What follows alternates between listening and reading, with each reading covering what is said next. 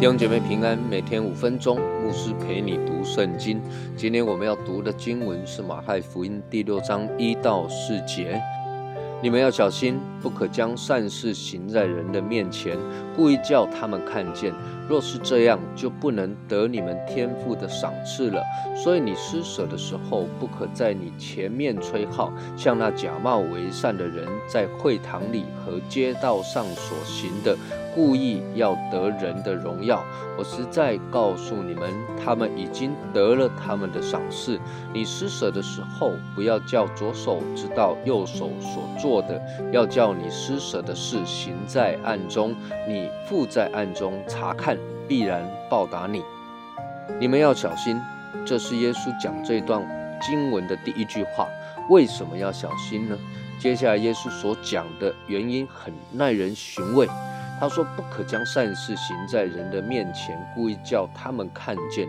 若是这样，就不能得你们天赋的赏赐了。不叫人看见我们行善，做一个默默行善的人，行善不欲人知，这都是我们可以理解的。这也是这个世界上、社会上人们所赞扬、所认定大善人的标准。”这些行善不欲人知的人，他们的确是有正确行善的心态，也是怜悯人、有同理心的人。他们的道德当然是高尚的。但是耶稣下一句话就颠覆了世界所认为的大善人的标准。耶稣说：“若是这样，就不能得你们天赋的赏赐了。”耶稣把行善的目的导向天赋上帝。为什么要把行善导向天赋上帝呢？亲爱的弟兄姐妹，这事实上也是我们行善应该有的一个态度。基督徒行善，当然不是要人们来赞赏我们是个大善人，也不是要来讨人的喜悦，更不是要来满足自己道德高尚的要求，追求更崇高的自我。这些固然都没有错，但基督徒的行善。有一个更为重要的目的与动机，就是我们要来讨上帝的喜悦。因此，耶稣要继续讲：所以你们施舍的时候，不要在你面前吹号，像那假冒为善的人在会堂里和街道上所行的。耶稣说：因为这些人是要故意要得人的荣耀。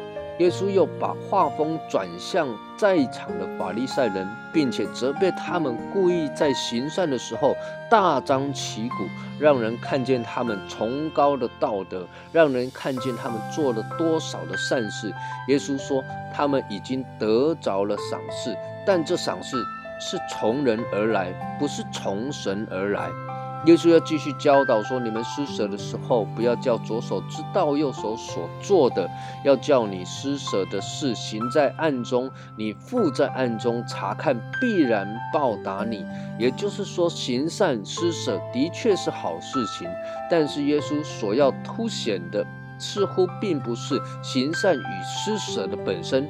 耶稣所要凸显的，其实是人所看重的到底是什么。耶稣是。是透过行善这件事情来显明人心中所看重的。法利赛人看重的是人的眼光、人的赞赏、好名声，但却忽略了善的源头与赐给我们行善能力的神。从行善这一件事情，我们也可以做一点延伸。人们都说宗教都是劝人为善。